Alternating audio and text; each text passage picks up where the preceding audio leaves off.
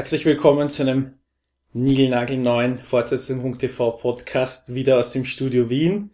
Wir haben letzten Monat ausgelassen, weil äh, da war die Biennale, großes Filmfestival hier in Wien und was hast du? Baseball hast du auch geschaut? World Series? Genau, also Ja. Biennale und Baseball, das hat mich Ja. ziemlich eingenommen. Wer wer es braucht. Hallo äh, Georg, schön, dass du wieder da bist. Ähm, sein. wir besprechen heute eine kleine, feine Netflix-Serie mit dem Namen Master of None von, von und mit Aziz Ansari. Oder spricht man den irgendwie anders aus? Ich glaube, ein Sorry. Ist okay. Okay. Worum geht's denn? Also es geht darum, dass Aziz Ansari in seiner, wie soll man sagen, er spielt mehr oder weniger sich selbst, aber nicht sich selbst. Also der Charakter heißt Death. Ja, Dev, k- klassischer indischer Name. So wie Dev Genau. Patel, fällt mir ein. Ja, genau. Ja. Und in der Serie ist er halt ein Gelegenheitsschauspieler, der durch einen Werbedreh zu Geld gekommen ist, davon noch immer lebt. Im Gegensatz zu Aziz Ansari, der Comedian ist. Beide sind sie Foodies. Sie mögen gern alle möglichen Arten von Essen, solange es gut ist. Ähm, leben in New York und es geht um die Themen, die Aziz Ansari auch in seinem Stand-up-Material intensivst behandelt. Und das sind einerseits Beziehungen und wie neue Medien Beziehungen beeinflussen, was sehr spannend ist und was in der Serie immer wieder vorkommt. Es geht um Themen, die einen mit Ende 20 und Anfang 30 beschäftigt. Soll ich Kinder bekommen? Soll ich mich festlegen an eine Partnerin? Freunde haben schon Kinder und sind verheiratet. Wie gehe ich damit um? Und es geht auch um seine ethnische Herkunft. Er ist ja amerikanischer Inder. Aziz Ansari an sich und eben auch sein Charakter. Und das wird in der Serie auch behandelt. Jetzt nicht nur speziell auf diese Gruppe, natürlich auch mit einem großen Fokus drauf, aber es geht eigentlich um alle Formen der ersten Generation Nachkommen. Genau. Da gibt's eine, wir werden, also das war jetzt so die Handlung eigentlich der, der ganzen Serie oder dieser ganzen ersten Staffel, weil es ist keine klassische roter Faden oder Handlungsbogen vorhanden, deswegen können wir eigentlich gar nicht so viel spoilern, aber wir werden trotzdem versuchen, nicht allzu tief in die Handlung zu gehen und wir werden dann, wie beim letzten House of Cards Podcast, wieder so einen bewussten, eine bewusste Grenze ziehen oder Schnitt setzen, wo wir dann sagen, okay, ab sofort keine Garantien mehr. Warum ich das jetzt gesagt habe, ist, man, man kennt den, den Schauspieler Ansari. Man kennt, wenn man sich ein bisschen für amerikanische Popkultur interessiert hat, ist man in ihm irgendwie nicht vorbeigekommen. Er ist gerade halt ziemlich heiß. Schauen wir mal, ob das in zehn Jahren immer noch so ist. Aber jetzt gerade ist seine, sein Karrierehöhepunkt da, der sich eben in seiner eigenen, in seiner eigenen Serie jetzt äh, kumuliert hat. Und die Themen, die aber in der, in der, in dieser Serie vorkommen, sind jetzt nicht so weltbewegend. Also es ist jetzt nicht irgendwie die große Philosophie-Serie, sondern es ist ein relativ normaler Typ, der in New York relativ normal vor sich hin lebt. Jetzt stelle ich schon die berechtigte Frage als Anwalt für die Zuhörer da draußen, auch wenn mir die Serie gefallen hat. Warum sollte ich mir das anschauen? Ich wollte eh schon widersprechen und vielleicht beantwortet das deine Frage.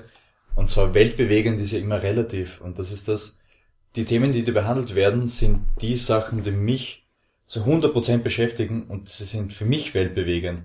Und das ist ja das, was im Laufe eines Lebens halt immer eine gewisse Banalität einschließt, dass man auf, auf Dinge draufkommt oder Erkenntnisse hat, die für einen auf einmal öffnet sich alles und man denkt, man ist der Erste, der diese profunde Ke- Erkenntnis gemacht hat. Und natürlich haben die meisten das schon alles durchlebt, aber ich als Person muss erst das durchleben. Und eben weil so viel drinsteckt, dass jemanden Mitte 20 bis ich sag mal Mitte 30 speziell anspricht, ist, ist es so wichtig, so eine Serie zu haben, die sich damit auseinandersetzt, finde ich ehrlich auseinandersetzt, vor allem auch, wo ich dann auch ganz kurz auf Genre noch eingehen möchte, weil das ist ja, man könnte sagen, eine Sitcom, ich sehe es eher als Dramedy in serieller Form, also eher so wie Girls zum Beispiel, das auch sehr starken Indie-Film-Einschlag hat, aber es ist halt eher komisch ausgerichtet. Was die Themen betrifft, zum Beispiel, und das sind jetzt keine Spoiler, es ist, jede Folge hat ein eigenes Thema. Man sollte es sich in einem durch anschauen, weil es doch ein paar Handlungsstränge gibt, die durchgehend sind, aber jede einzelne Folge legt einen Fokus auf ein Thema. Zum Beispiel bei der ersten Folge geht's unter anderem darum, dass einer seiner besten Freunde ist, ist Vater, wie der damit umgeht und Dev denkt drüber nach, ob er auch Kinder haben soll oder nicht. Und dann gibt es zum Beispiel eine Szene, wo er eine ehemalige Geliebte trifft, sich mit ihr unterhält und sie erzählt ihm, dass sie inzwischen ein Kind hat. Und er meint dann gegenüber seinem besten Freund, A baby came out of the same vagina I was in. Und zum Beispiel meine erste Ex-Freundin ist inzwischen auch Mutter. Und das ist etwas, was mich im ersten Moment extrem geflasht hat. Und wo es in der Serie genauso behandelt wird und das mir hilft, mit dem über das halt nachzudenken. Und ich bin mir sicher, dass es einigen so geht. Oder in der zweiten Folge, die nur Parents heißt, wo es speziell jetzt darum geht, wie sind eben Kinder der ersten Generation, die in Amerika geboren sind, aufgewachsen sind, wie die zu ihren Eltern stehen und was die durchmachen mussten, damit sie ihnen dieses Leben ermöglichen können. Aber ich denke auch oft drüber nach, wie ich zu meinen Eltern stehe und wie man mit, mit dem Alter, in dem man jetzt ist, wieder mehr zu schätzen weiß, wie man mit seinen Eltern umgeht und vor allem auch, und das ist, ich finde, im, im Erwachsenwerden-Prozess einer der, der ärgsten Erkenntnisse, dass Eltern auch nur Menschen sind. Die sind nicht nur in der Rolle von Vater, Mutter, sondern die haben genauso Bedürfnisse, Ängste, Wünsche etc. Und wie Master of None in dieser einen Folge das veranschaulicht, wie wir mit unseren Eltern umgehen und das Ganze aber positiv dann anpackt, ist großartig. Und von was alles Beziehungen betrifft und so spreche ich jetzt noch nicht. Also da kann man auch auf das alles eingehen. Und deswegen ist weltbewegend immer so relativ. Das ist ja das Schöne an der Serie, dass sie die kleinen alltäglichen Dinge behandelt, die unser Leben ausmachen. Ich äh, habe hier drei Folgen aufgeschrieben, Mhm. die ich äh, herausragend fand. Ja.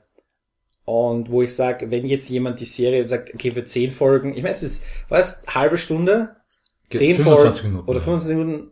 Also es ist jetzt nicht so, das hat man in einem Nachmittag durchgeschaut, wenn man Ich will. alle zehn Folgen auf einmal geschaut. Ja. Aber wenn jemand sagt, ne, so viel Zeit habe ich nicht, dann würde ich drei Folgen empfehlen und das, die Serie, wie gesagt, dadurch, dass sie nicht so einen großen Handlungsbogen hat, ich meine, es geht schon was weiter, aber dadurch kann man die Folgen auch isoliert schauen, finde Mhm. ich. Und ich habe drei Folgen rausgeschrieben, wo ich sage, das sind ähm, zwei davon inhaltlich und eine davon äh, filmische Mhm. vielleicht nicht Meilensteine, aber zumindest äh,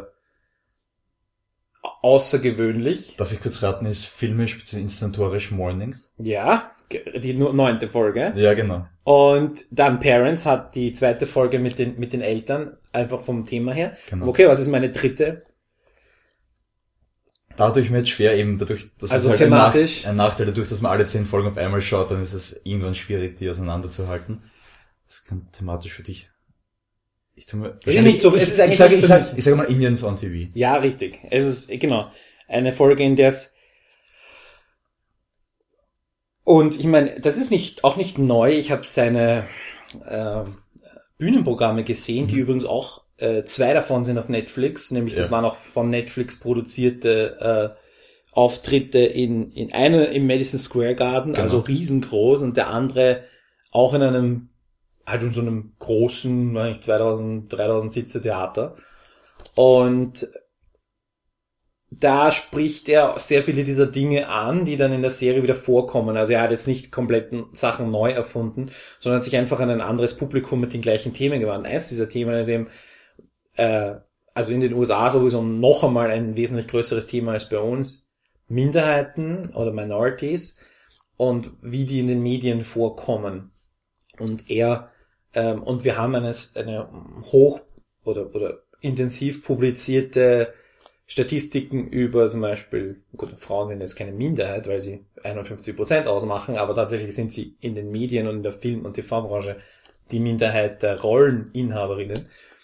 Ähm, über die gibt es sehr viele Statistiken und sehr viele Infos und die werden auch sehr weit publiziert. Die zweite Gruppe, die auch nicht besonders gut statistisch wegkommt, aber äh, dafür mehr, über die mehr gesprochen wird, sind afroamerikanische Darsteller. Und dann gibt's aber noch einige andere, nämlich eben asiatische und, und unterhalb der asiatischen nochmal die Subgruppen chinesisch und indische, beziehungsweise Pakistanis in ähm, zusammengerechnet, also in diese ethnischen äh, Gruppen. Und die Inder und Pakistani haben sehr oft eben ein paar Rollentypen festgelegt. Taxifahrer, eventuell noch der Arzt und der Supermarktverkäufer. Und das kann man jetzt Beispiele en masse auf anführen, von den Simpsons angefangen bis und ähm, so beginnt ja die Folge auch mit einem Querschnitt aus diversen Fernsehserien und Spots, genau. die Inder dargestellt und, werden. Und da gibt's diese lustige, diese lustige Anekdote, dass irgendein, ich, ich kannte den Film nicht, aber ich meine, es ist halt einer von eigentlich klassischen 80er Jahre äh, Mensch-Maschine-Filmen, Mensch-Roboter-Filmen oder so, ähm, wo ein, ein, ein Haupt, die, der Hauptcharakter von einem äh, der ein indischer Techniker ist, der diesen Roboter baut, ähm, eben von einem, einem äh, Weißen Brown gespielt Face wird. sozusagen. Genau. Und ähm, das war eben für, für sowohl für den echten Aziz Ansari als auch für den fiktiven Dev äh, irgendwie so ein Erkenntniserlebnis. Ich habe dann aber nachgedacht, ob mir noch mir noch Leute einfallen. Mir ist der, wer mir ganz massiv eingefallen ist, war ähm, Peter, Peter Sellers hat Ja. das öfter gemacht. Natürlich Ashton Kutcher. Ash- Ashton Kutcher ist ein sehr aktuelles Beispiel, aber der hat mehrere Ethnien, glaube ich, gemacht, oder? Es war, er war nicht nur. Ich kenne nur den Spot, wo er den einen Inder verkauft Also ich glaube, da war einfach so, da war der, das war jetzt, ist vielleicht eine andere Liga, weil er Mhm. einfach, okay, ein Schauspieler macht alle und natürlich hätte man einen Ja. nicht weißen Schauspieler nehmen können, der alle anderen Rollen macht, aber ja. Und ähm, ich denke an Chris, also ich meine jetzt nicht typisch indische Rolle, aber ich denke jetzt an Christopher Lee, Dr. Fu Manchu oder ähm, also ich meine, die, Be- die Beispiele in der Filmgeschichte sind äh, hunderttausendfach Mhm. wo man einfach gesagt hat, ja, wir besetzen das mit einem, mit einem Weißen. Und von der Theatergeschichte braucht man gar nicht reden, ja. Also, ähm, ja, wo Männer Frauenrollen gespielt haben, weil man zu Shakespeares Zeiten und so weiter. Aber wieder, führt uns jetzt zu weit. Aber Tatsache ist, dass das immer noch gang und gäbe ist. Ja. Und in dieser, in dieser äh, Folge äh, treffen sich, also trifft er auf zwei andere äh, Schauspieler, auch eben indischer oder pakistanischer Herkunft, und sie besprechen dieses Thema und sie werden dann gecastet und sind beide in der Auswahl für eine, für eine Sitcom und eine ganz normale Freundes-Sitcom, so ein Freundeskreis von drei, vier Leuten. Und die Produzenten sagen, wir können aber nur einen von diesen, von diesen indischen Typen nehmen, wir können nicht, und sie sagen, warum nicht? Warum können zwei, die bekommen wir nicht in einem Freundeskreis zwei davon sein? Und so. Und das ist halt eine sehr valide Frage, auf die es eigentlich keine Antwort gibt. Und in den USA ist es halt extrem oft wichtig, ähm, nach diesen Quoten zu besetzen. Und dieses Thema wird so sensibel und, und gleichzeitig aber auch witzig angesprochen und verarbeitet. Das, das hat mich beeindruckt. Auf jeden Fall. Und ich finde, man sollte auch anmerken eben, dass die Serie wurde von Aziz Ansari gemeinsam mit Alan Young kreiert, der eben asiatischer Herkunft ist und deswegen praktisch beide sozusagen Minderheiten in der Medienbranche diese Serie gemeinsam gestaltet haben. Und im Freundeskreis von Dev in der Serie gibt es eben den Inder, einen Asiaten, einen Weißen, der so ein extrem stranger Sidekick-Charakter sein könnte, und eine schwarze Lesbin. Wo es, glaube ich, in jeder anderen Serie würde das so wirken, als würde man versuchen, da gewisse Gruppen reinzubringen, aber in der Serie speziell wirkt es authentisch. Weil Ja. diese Gruppe jetzt nicht wirkt, dass jetzt sie einer einfach zusammengestellt, damit man Na. alles repräsentiert hat, sondern ich finde, dass Ich fand das schon. könnte. Was mir nämlich gefehlt hat, war e- eventuell eine Erklärung, was sie gemeinsam haben oder wo sie sich kennengelernt haben, weil sie nicht alle Schauspieler oder sind sie die gleiche äh, Drama School abgeschlossen hätten oder Ja, dass auf hat ja auch keine gleichen- Drama School gemacht, der ist ja durch Zufall zum Schauspieler geworden. Ja, okay, aber äh, ich weiß nicht, was die Gemeinsamkeiten dann sind oder was, was der, es muss, also in meiner Theorie von sozialen Gefüge muss es irgendeinen gemeinsamen Nenner geben und sei es noch, sei er noch so klein. Und ich meine, nur in New York leben ist nicht klein genug oder ist nicht ausreichend genug als gemeinsamer Vielleicht Nenner. sind sie gemeinsam aufs College gegangen. Vielleicht. Ja. Also sie sind alle Foodies. Und ich glaube, irgendwann, vor allem in einer Stadt wie New York, lernst du schnell neue Leute kennen. Und wenn du dich mit jemandem verstehst, verstehst du dich mit denen. Und wenn die deine Freunde mögen, können sie vielleicht schon zum Freundeskreis gehören. Ich kann mir schon vorstellen, dass das relativ organisch passiert. Weil ich muss ehrlich sagen, ich fand diese Freunde eigentlich relativ. Sie waren sympathische Leute und sind auch. Ähm, ich habe einen Artikel gelesen über die. Ich weiß nicht, wie die Schauspielerin heißt, aber die die. Ich weiß nicht einmal mehr, wie die Rolle heißt, ehrlich gesagt. Ich habe leider nicht Denise. Denise, ja. Aber es fällt mir auch nur ein wegen der Denise Experience.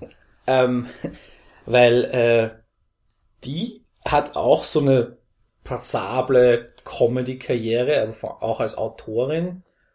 Und also ich meine, passabel, ver- verdient ein, bisschen Geld damit und, und kann davon leben, aber jetzt nicht irgendwie großartige Verkaufserfolg oder so. Und die hat aber jetzt durch diese Serie ein bisschen zufällig in diese Rolle gekommen und hat auch 80% oder 50% der der Garderobe ist ihre eigene. Also sie hat sich da jetzt typmäßig nicht irgendwie geschauspielert, sondern sie hat es halt, halt gemacht und hat sich selber oder eine Variante von sich selber präsentiert.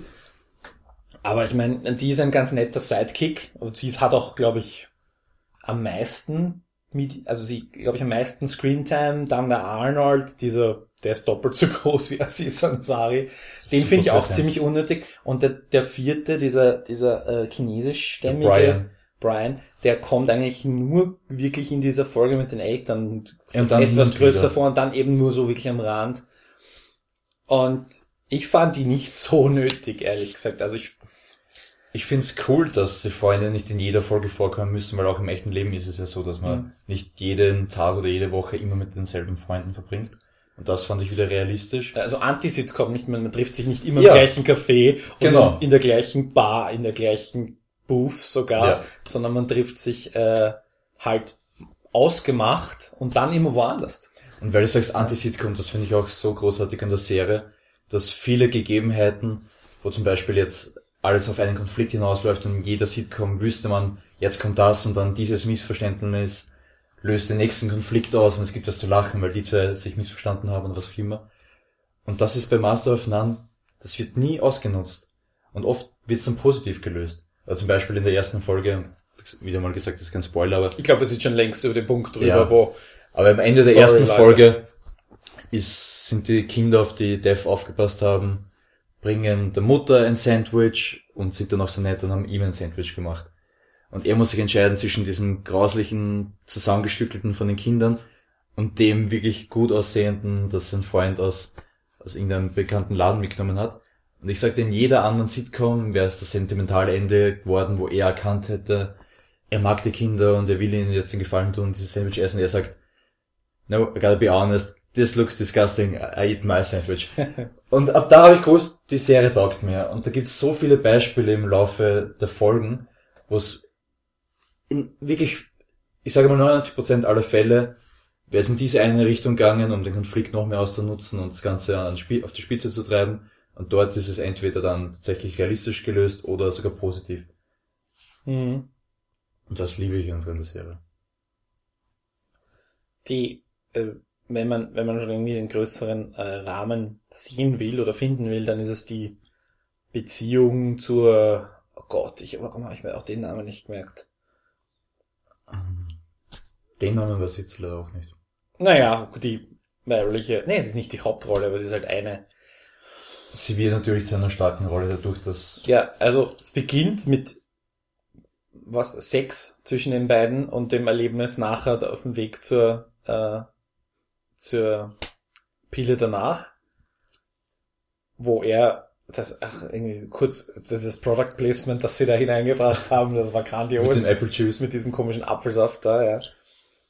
Und äh, endet oder es geht weiter, dass sie sich wieder begegnen mehrmals und dann äh, ein quasi so eine Art erstes großes Date ist, wir fahren ein Wochenende nach Nashville.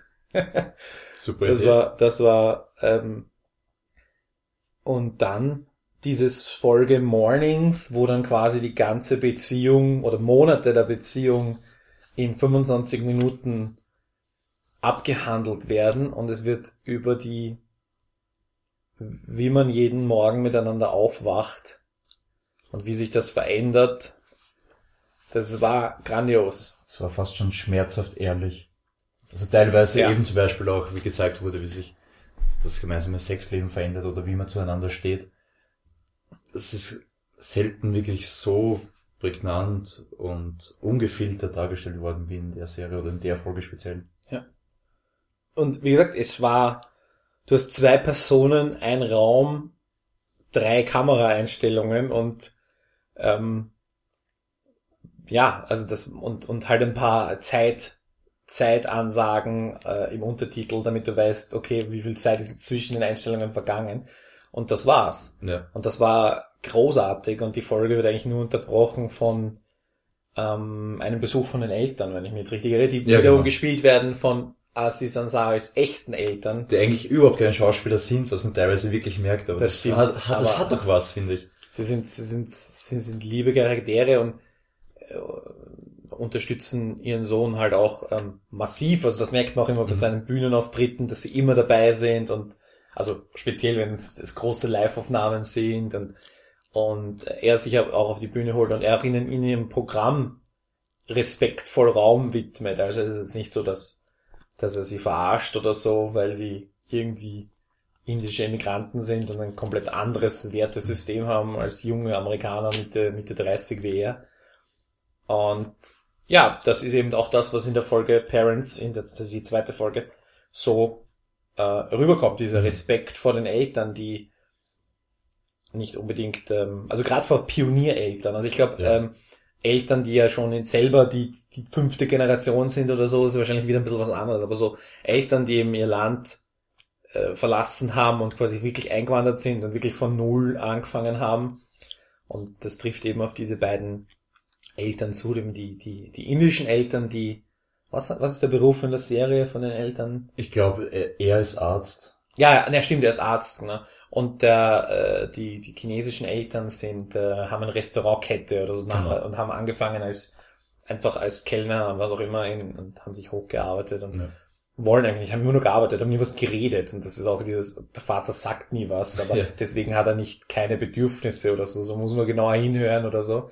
Das war beeindruckend, also wirklich, wirklich beeindruckend. Und es ist, halt- es ist völlig egal, ob das jetzt, also für sich selber kann man mitnehmen, unsere Eltern sind keine Immigranten äh, oder haben hier nicht irgendwie neu angefangen, sondern sind halt äh, ganz normal hier aufgewachsen und ähm, da aber man kann trotzdem was mitnehmen, dass die, wie die Eltern, äh, was die Eltern getan haben. Sind uns ja auch vieler Möglichkeiten. Und man weiß auch oft irgendwie erstaunlich wenig. ja, Über Großeltern weiß man schon gar nichts, weil, aber über, über, über die Eltern selber. Und das ist vielleicht so ein kleiner, äh, kleine positive Message, so sich ein bisschen mehr um die Eltern zu kümmern oder mit den Eltern auseinanderzusetzen, weil Ich- die, weil irgendwann ist es zu spät. Ja. ich habe mir schon überlegt, mit meinen Eltern diese eine Folge anzuschauen, weil das auch vielleicht irgendwie einen, ähm, einen Dialog eröffnen könnte. Mhm. Und zum Beispiel die eine Szene, wo Dev seinem Vater von dem, dem Callback im Schauspieljob erzählt. Und die einzige Reaktion vom Vater ist irgendwie, er hält das iPad in der Hand und fragt die Dev nach Hilfe. Das ist mir so bekannt vorkommen, diese Situation. Es ist gar nicht, genau, es ist gar nicht, dass die Eltern äh, sich nicht dafür interessieren, was die Kinder tun. Im Gegenteil, sie tun sich sehr, sehr interessieren. Aber, ja. Aber es geht in beide Richtungen auch oft. Das war, habe ich gestern habe ich irgendwie ein Video gesehen von irgendwie der der Cast vom neuen Star Wars Film war zu Gast bei, glaube ich, Jimmy Kimmel Mhm. und er fragt so durch die Runde, wie war denn das so, als ihr erfahren habt, dass ihr im neuen Star Wars drinnen seid? Und wem habt ihr das als erstes erzählt oder so? Und ich habe leider keine Ahnung, wieder schon nicht, wie der Schauspieler heißt. Er heißt John, habe ich mir gemerkt, mit Vornamen. Aber der hat erzählt, der den, den schwarzen Stormtrooper Mhm. spielt, der Schauspieler aus dem Trailer. Der heißt John mit Vornamen, ich habe Nachnamen vergessen. Und der Jimmy Kimmel fragt und er erzählt halt so, ja, ich habe es dann meinem Vater erzählt, so, ich bin Star Wars. Und der, und der Vater so, ja, super, gratuliere, was ist Star Wars? also das war genauso ungefähr, Mhm.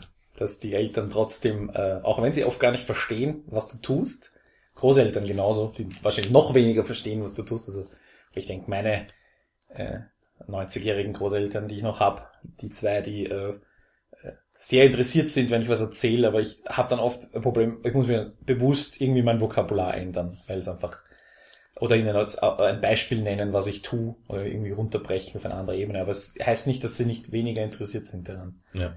Und das war so, also kurze äh, Selbstnachdenkeinheit.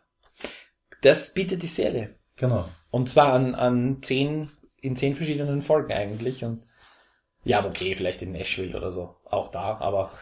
Da wird das erste Date behandelt Mhm. oder kennenlernen im größeren Sinne. Gemeinsam verreisen zum Beispiel. Du als Vegetarier nur Beilagen essen können. Was für ihn natürlich besonders schwer ist, weil er so ein Essensliebhaber ist und das Genau. Ganze halbiert oder viertelt die Auswahlmöglichkeiten. Genau. Und auch, dass man gar nicht drüber geredet hat. Gell? Er- Sie gehen, er geht, sie gehen einfach in dieses Steak-Lokal und Und das wäre wieder so ein Moment, wo zum Beispiel in jeder anderen Serie wird das zum Konflikt führen, warum er nicht versteht, dass sie Vegetarierin ist oder was auch immer. Und da Mhm. ist es halt, wird das kurz angesprochen, diskutiert und dann war's das. Und dann wird's positiv gelöst. genau. Und das wollte ich auch noch anmerken, weil ja die einzelnen Episoden zwar einigermaßen zusammenhängen und auch für sich stehen könnten. Ich finde auch, die Serie steht in einer Tradition mit Maron und mit Louis speziell. Also von Louis C.K. die Serie, Mhm. wo es ganz ähm, explizit ist, dass jede einzelne Folge wie ein Kurzfilm funktioniert. Und Louis C.K. spielt auch ein alter Ego von sich selbst, ich glaube wahrscheinlich sogar sich selbst, genauso wie Mark Maron in Maron. Das Master of None zumindest ein wenig konventioneller in dem Sinne, dass Aziz Ansari einen Charakter spielt, der ihm ähnlich ist. Was ich mir noch gefragt habe, weil ich jetzt schon gesagt habe, vorher Aziz Ansari ist gerade im Moment heiß, Mhm. ja, aber ist die Halbwertszeit dieser Serie sehr groß? Nein, Also, es behandelt sehr aktuelle Themen, eben auch was neue Medien betrifft. Da wird sich, ja. Das wird sich immer mehr verändern, natürlich. Zum Beispiel, wenn du dir jetzt eine Serie anschaust, die vor fünf Jahren Online-Dating behandelt hat, wo es Tinder noch nicht gegeben hat, ist sie Mhm. schon steinalt in der Hinsicht. Aber jetzt in dem Moment trifft es halt wirklich den Nagel auf den Kopf. Und das ist Ansari, der vor kurzem ein Buch rausbrachte, das Modern Romance heißt. Das ist einer der Themen, die ihn halt besonders beschäftigen, auch in, schon in seinem Stand-Up-Programm. Und das fand ich in der ersten Folge auch schon großartig, auch visuell gelöst und auf den, auf die Inszenierung will ich später gerne eingehen, wo er mit ihr geschlafen hat und das Kondom reißt und sie beide am Handy nachschauen auf Google, zuletzt das Google, ob, ob es möglich ist, schwanger zu werden, obwohl er nicht gekommen ist, aber so währenddessen.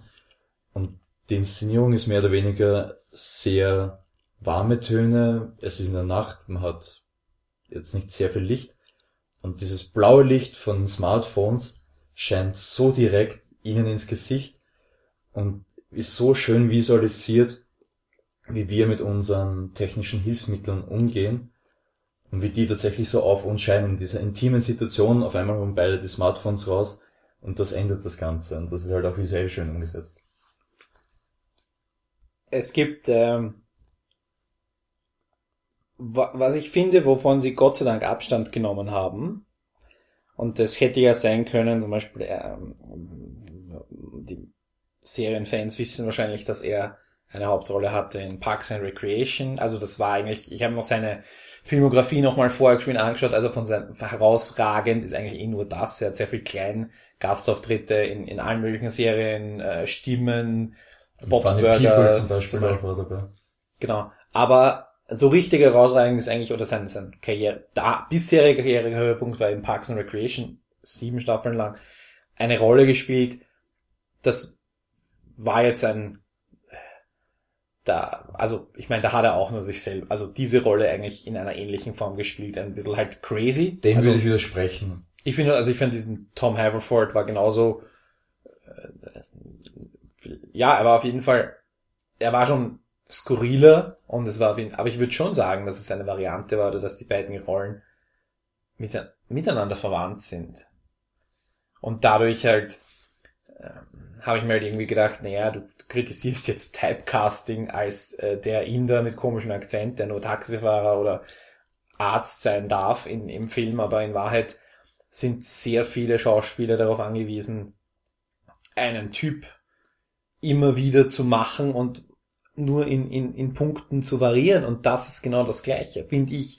Also es ist, also man, es schlägt in die gleiche Kerbe. Die Tom Haverford und Dev, wie auch immer, Nachname wieder vergessen, aber was ist heute mit mir los? Normalerweise bin ich relativ gut mit Namen, ähm, haben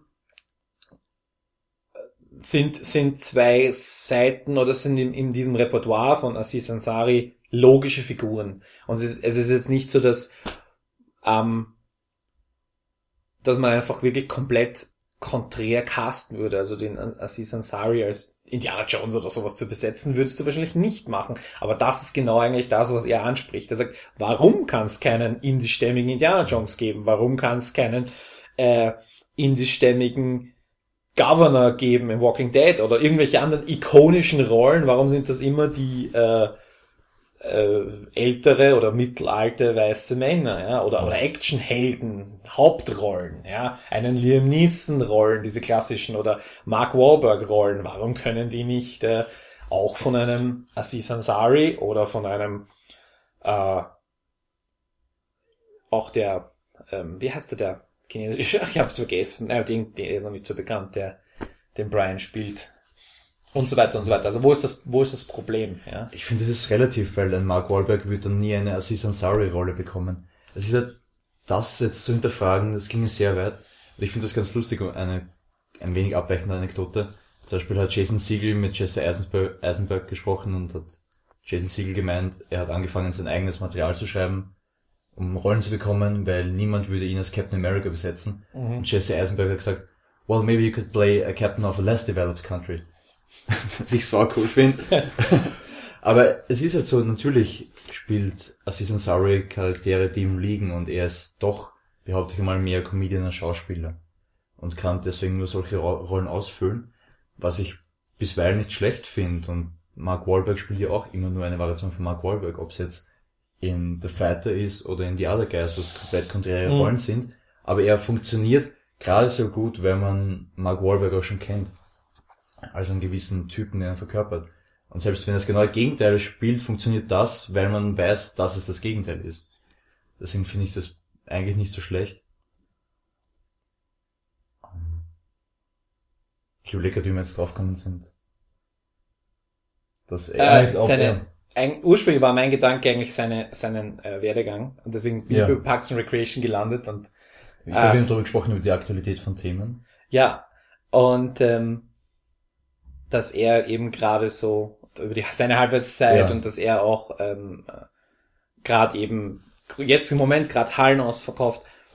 Was er auf jeden Fall hat, also das kann man ihm absolut nicht absprechen, er hat extremen Charme. Aber ist er jetzt, ist er jetzt der Massenmagnet? Ähm,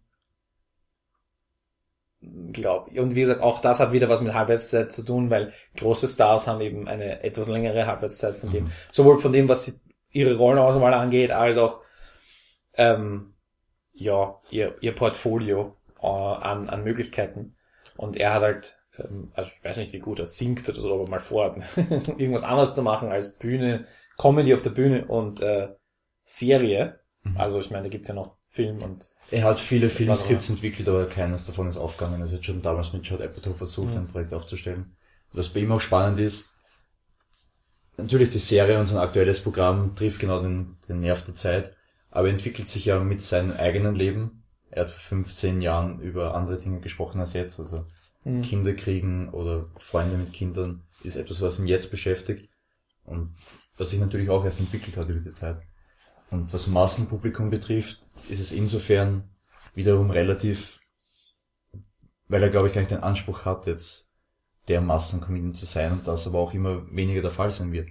Genauso wie die Serie perfekt für Netflix ist, nicht nur von der Erzählstruktur her, sondern weil es dort erlaubt ist, eine Nische zu sein und das ist vollkommen mhm. okay. Mhm.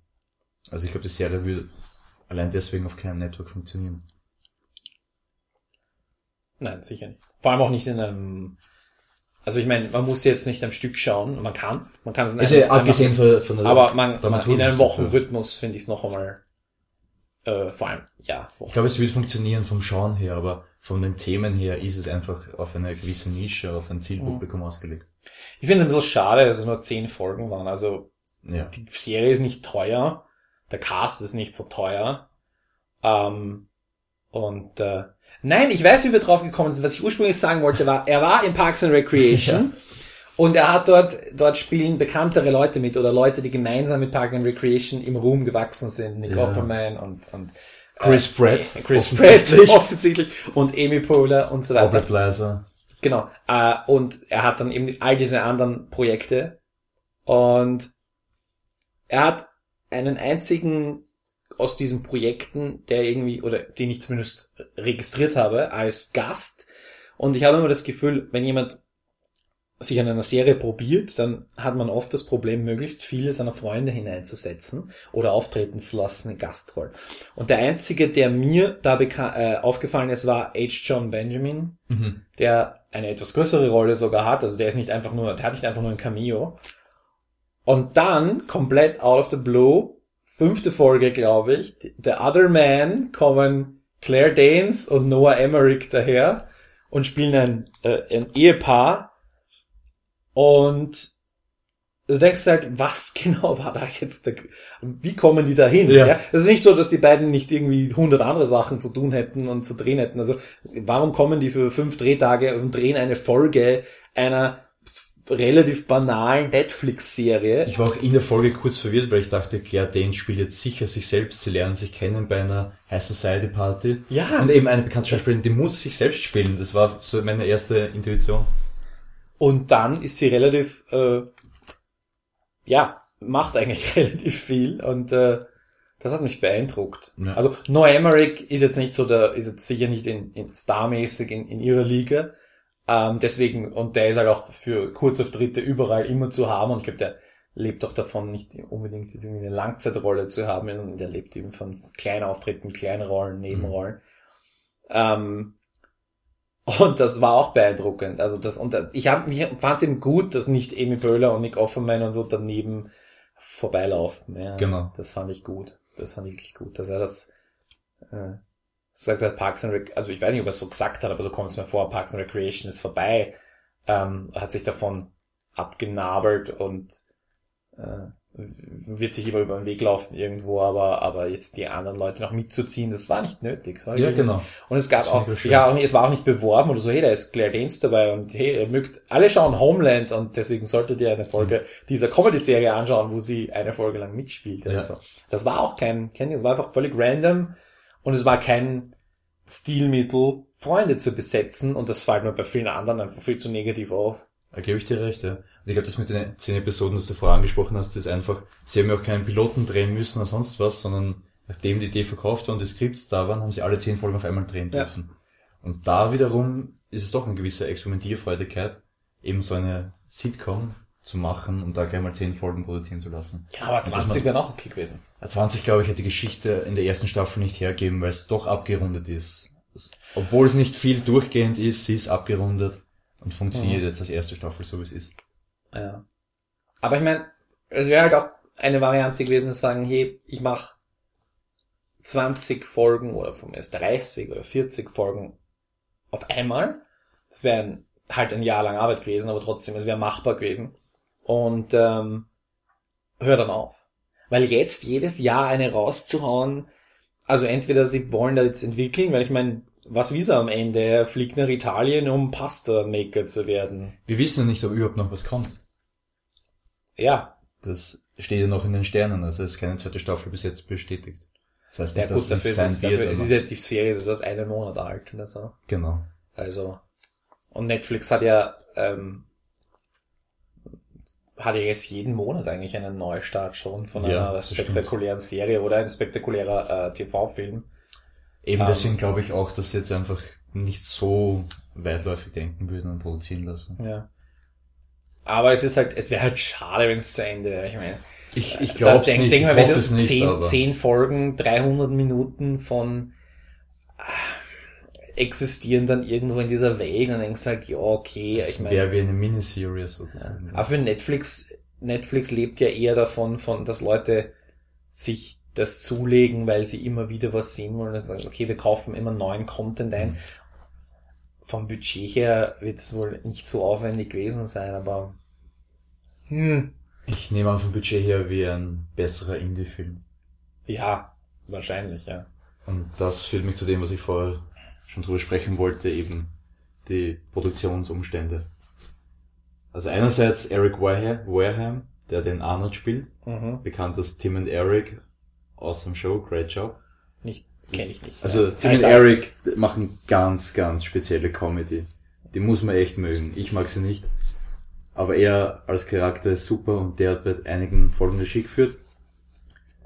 Die Lynn Shelton hat bei einer Folge Regie geführt und den Piloten und die dritte Folge und den Piloten dadurch hat er auch den Stil mitgeprägt, weil das einfach so ist bei Serien, hat James Ponselton inszeniert, den ich großartig finde. Also der hat gemacht The Spectacular Now und dieses Jahr auch rausgebracht und den habe ich bei der Finale gesehen, The End of the Tour.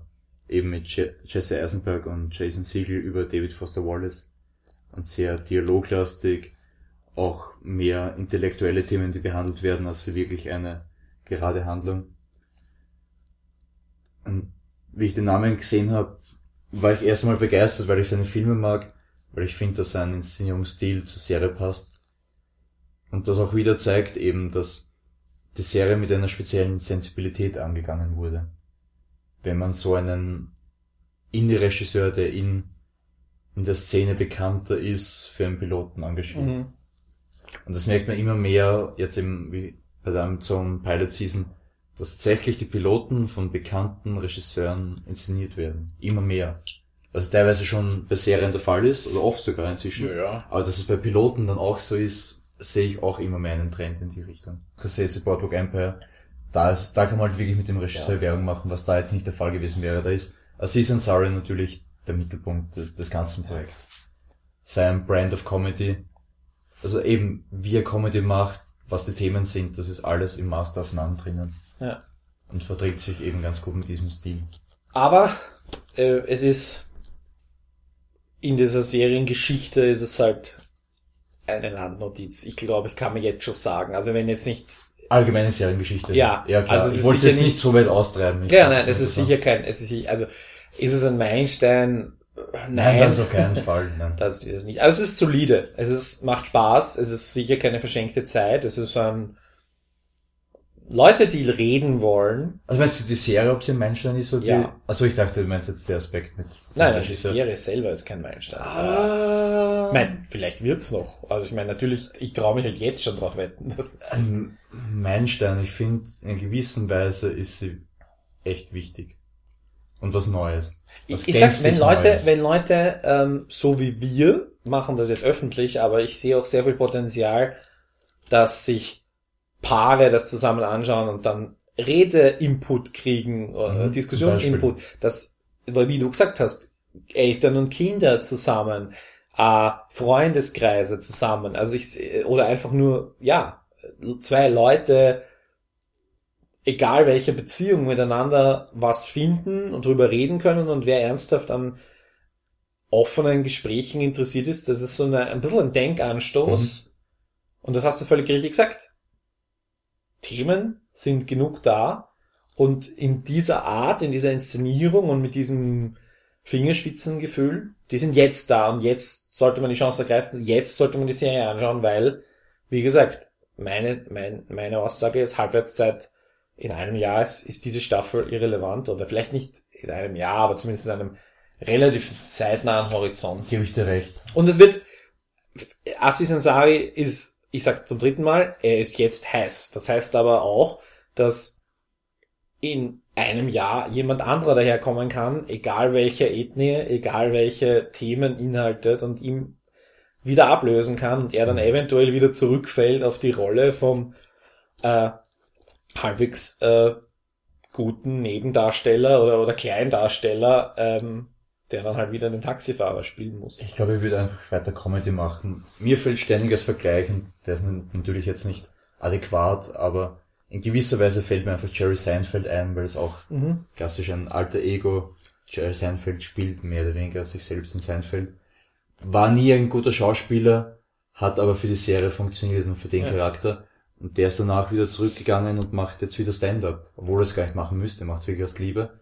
Und natürlich die Webserie Comedians in Cars Getting Coffee, wo Ja. Aziz Ansari auch mal zu Gast war.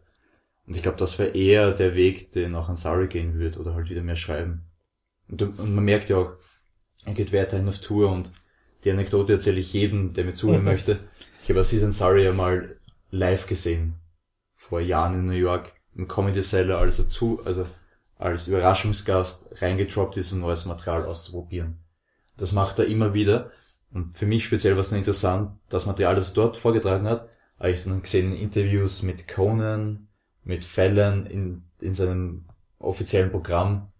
Und der arbeitet wirklich gern an Comedy und kommt daher und das ist seine Leidenschaft. Mhm. Und die kann man halt in Serien und Filmen umsetzen. Aber eben, er ist jetzt nicht nur auf das beschränkt.